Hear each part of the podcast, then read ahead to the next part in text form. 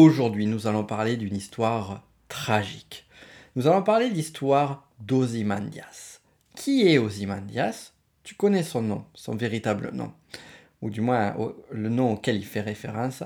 Et plus que son histoire tragique, j'aimerais surtout parler de ce qu'elle évoque en nous et en quoi elle va résonner chez toi, et tout particulièrement sur ce que l'on crée, sur tout ce que l'on fait autour de nous et sur la pérennité de nos œuvres. C'est ce que l'on va voir ensemble. Hein, et sur ce, eh bien, euh, bien avant toute chose, je dirais, je te souhaite la bienvenue sur ce podcast euh, Connaissance de soi entre psychologie et spiritualité. Mon nom est Nico Pen. Bienvenue à toi. Alors, Ozymandias. Tu as peut-être déjà entendu ce nom si tu as euh, vu, si tu es fan de, on va dire, de science-fiction et d'une œuvre qui fait référence à celui-ci, qui est l'œuvre Watchmen. Je ne sais pas si tu as lu le livre ou si tu as euh, vu euh, le film, qui semble être un simple film de super-héros, mais qui pourtant est un film que je recommande à toute personne qui s'intéresse à minima à la psychologie humaine. On pourrait même faire d'ailleurs un épisode complet sur Watchmen, tant cette œuvre est incroyable et d'une profondeur forte. Et euh, ce que j'aime dans Watchmen, c'est que elle traite vraiment de la subtilité et euh, on va dire de l'humanité qui peut y avoir présent chez, euh, ben, on va dire les super-héros, mais en fait les super-héros ne sont finalement que des archétypes de ce que l'on peut voir à chacun et chacune d'entre nous. Et au travers de, et c'est pas de Watchmen hein, dont on parle sur ce podcast, c'est qu'on soit clair, c'est juste une petite parenthèse d'introduction. Au travers du film Watchmen, il y a dans une espèce de groupe, une guilde de super-héros, un peu comme la Justice League, comme les Avengers, il y a un personnage clé qui est le personnage d'Ozymandias. Et euh, qui d'ailleurs porte une espèce de, costume qui peut faire référence aux empereurs romains, grecs, et également à des références plutôt égyptiennes.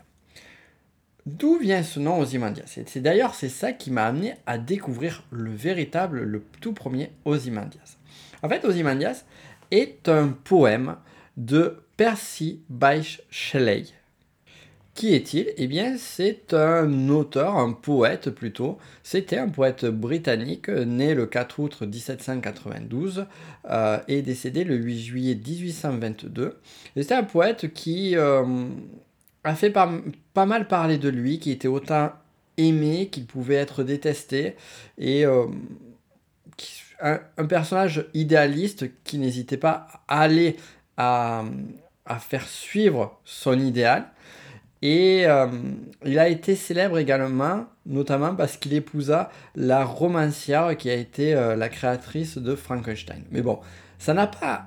On pourrait dire que voilà, il est célèbre par rapport à Madame, mais non, pas que puisque justement il a eu euh, pas mal de, succès euh, littéraires, de succès poétiques, et tout particulièrement avec ce fameux poème dont on va parler maintenant, qui est le poème Ozymandias. Et ce poème donc a été écrit euh, fin 1817 pour un concours d'écriture, et ce concours d'écriture qu'il gagna justement grâce à ce poème. Le poème est intéressant et très court, on va le lire ensemble. Euh, il est intéressant, et intéressant tout particulièrement sur l'épisode d'aujourd'hui, car il traite vraiment de plusieurs sujets de fond sur un poème très court, et tout particulièrement sur l'ambition, sur l'arrogance, sur le passage également du temps. J'avais parlé d'ambition il n'y a pas si longtemps que ça.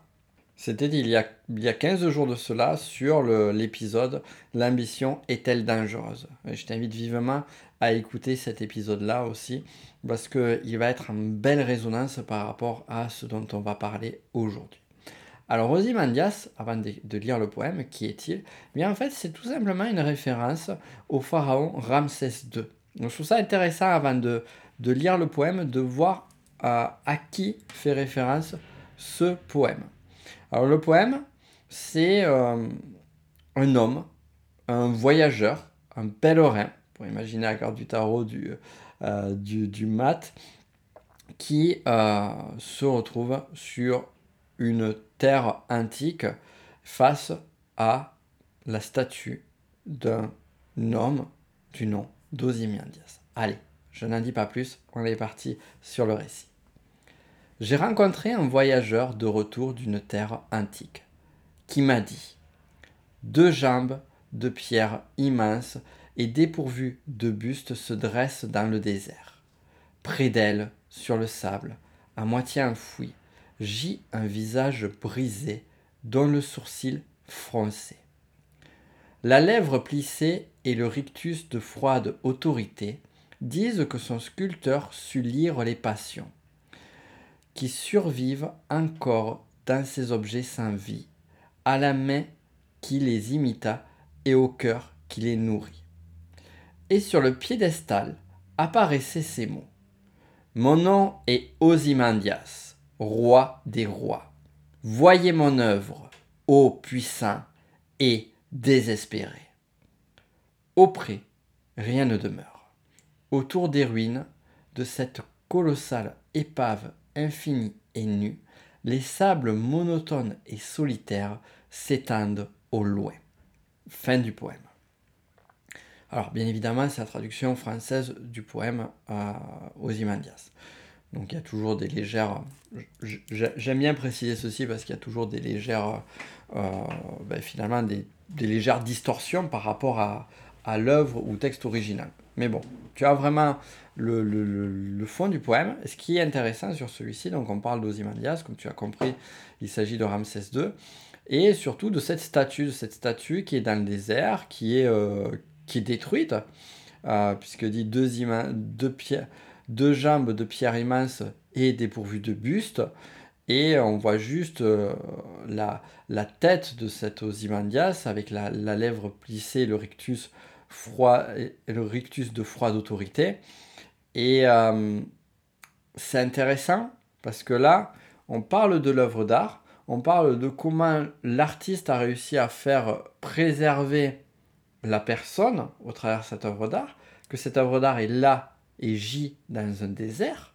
Cependant, là on parle de l'œuvre d'art, mais on parle aussi de l'œuvre d'Ozymandias, le roi des rois, comme il se définit lui-même, et qui dit Regardez mon œuvre, regardez tout autour de moi.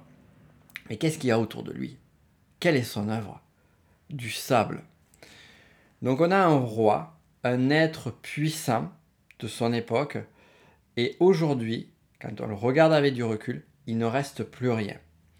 Plus subtil encore, la seule chose qui reste de lui, c'est la représentation qu'un artiste a fait de lui. Un artiste, d'ailleurs, dont me semble que c'est même pas marqué dans le poème, mais on n'a même pas référence à cet artiste. On ne connaît pas l'artiste, mais l'œuvre de l'artiste est là. Et l'œuvre de l'artiste, c'est quoi? C'est Ozymandias qui, lui, n'est plus là et son œuvre n'est plus visible. Et j'aime beaucoup ce poème parce qu'il parle vraiment d'un point fondamental chez notre attitude d'être humain, notre façon d'être, c'est ce besoin de puissance que l'on va tous trouver à l'intérieur de nous, même s'il est caché profondément, besoin de puissance, si on prend la spirale dynamique qui est déjà bien naissant à partir du niveau rouge de la spirale. Et là, clairement, quand on voit d'ailleurs la façon dont le roi s'exprime, dont Ozymandias s'exprime, la façon dont il est sculpté, on est clairement sur l'archétype d'une figure de pouvoir de cette période, de, de ce niveau d'évolution, de ce système de valeurs qui est le niveau rouge en spirale dynamique. Encore une fois, si tu veux aller plus loin en spirale dynamique avec moi, regarde les liens en description. Ça va t'aider. Donc voilà, on a ce, roi Ozymandias et euh, finalement cette puissance, elle est vaine. Elle est vaine par rapport au temps qui s'écoule. Et combien d'entre nous cherchent à faire préserver notre être, notre œuvre au fur et à mesure du temps? Et finalement, c'est une quête qui, euh, qui s'avère hélas bien vaine. Et cette quête-là est aussi une quête qui est euh, d'une certaine façon, même pas que d'une certaine façon, qui est véritablement une quête d'immortalité. On va chercher une immortalité de soi au travers de l'œuvre concrète. Et c'est là vraiment ce que dit Ozymandias, ou du moins peut-être qu'il n'a pas cherché à le faire, mais il le croit au plus profond de lui. Ce qui est intéressant sur le, niveau euh, rouge, en spirale dynamique, c'est que la perception du futur, elle est quand même assez basse. Donc, dans le sens où finalement, je suis puissant maintenant, je serai puissant à vie. Donc, il y, a cette notion de puissance et d'immortalité qui est quand même assez forte. Et là, euh, vraiment, l'auteur du poème, euh, Percy euh, Shelley, je ne sais pas trop bien le prononcer, euh, l'auteur du poème se rit finalement de ces puissances, se rit finalement de ces gras qui, au final, ne laisseront que du sable derrière eux. Et c'est la question qu'on pourrait se poser, justement. Est-ce que toutes nos œuvres sont vouées à être ensevelies dans le sable? J'ai envie de dire d'une certaine façon oui et non. Oui, elles sont destinées à être ensevelies dans le sable, puisque à un moment donné, eh bien, qui se rappellera de nous? Qui va se rappeler de ce qu'on a fait? Eh bien, nos enfants, nos petits-enfants, peut-être un petit peu plus loin, mais après. Plus encore, euh, si on pourrait se dire, ben maintenant avec Internet, on va garder tout ad vitam aeternam. Sauf que finalement, il y a une telle abondance d'informations que ce que l'on crée nous va être petit à petit noyé par de nouvelles choses. Et au final, ce que l'on a créé, ce qui peut parfois être l'œuvre d'une vie, ne va représenter plus rien in fine. si je dis ça, c'est que ben, typiquement, mon œuvre, elle se crée au travers de, essentiellement de ce, de ce canal-là, pas que, mais de ce canal-là. Alors que faire? Est-ce que on doit être euh, dans une vision, dans une approche de désespoir par rapport à finalement cette vaine gloire? On pourrait faire référence à la vanité de l'énéagramme, cette vaine gloire, ou cette euh, vaine entreprise, je dirais, qui n'est vouée qu'à être ensevelie dans le sable, tout comme la statue et l'œuvre d'Ozymandias. La réponse, en fait, elle est plus subtile que ça. Moi, j'aime bien voir, parce que j'ai beaucoup réfléchi à cette question-là, et je continue justement à méditer dessus, parce que je trouve qu'elle est quand même assez forte. Ton œuvre, mon œuvre, en fait, elle ne meurt pas dans le sable. C'est-à-dire que elle n'est que le maillon d'une longue chaîne.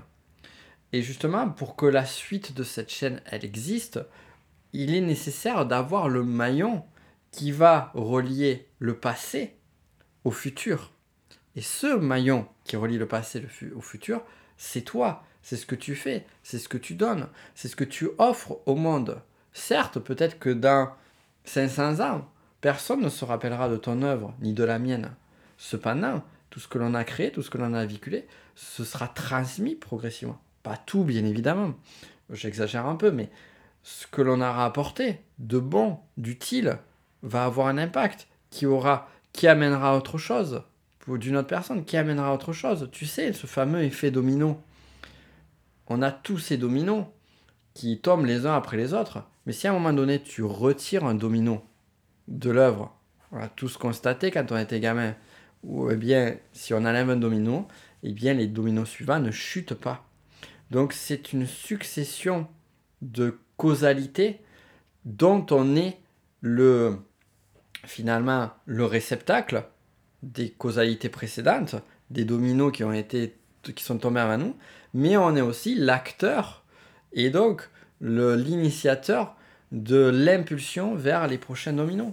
Et je trouve intéressant de garder ça en tête, tout en gardant une forme de modestie aussi par rapport à notre posture, à notre position, tout particulièrement la position sociale.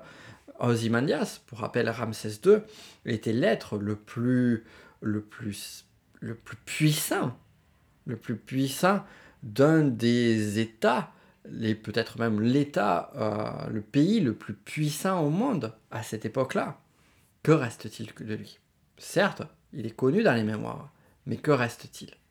Donc gardez ceci en tête, gardez cette, cette, ce désir finalement d'immortalité que toutes et tous on va avoir, cette, cette sensation de puissance aussi, et euh, se rappeler de cette, cette, cette, statue qui est dans le sable et aussi se rappeler de ce sculpteur, revenons sur ce sculpteur, qui lui n'était peut-être que, euh, au regard peut-être de ce roi des rois, comme il aime se qualifier, n'était peut-être comme moins que rien.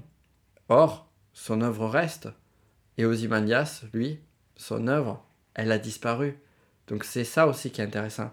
C'est se dire parfois que c'est les petites choses qu'on fait au quotidien, des petits actes qui peut-être parfois auront plus d'impact, plus de force que euh, toutes les grandes aspirations et euh, tous les grands rêves que l'on peut avoir. Je te laisse donc méditer là-dessus. Si tu veux aller plus loin avec moi, regarde les liens en description. Et si tu as aimé ce podcast, mets-y une note. À la semaine prochaine.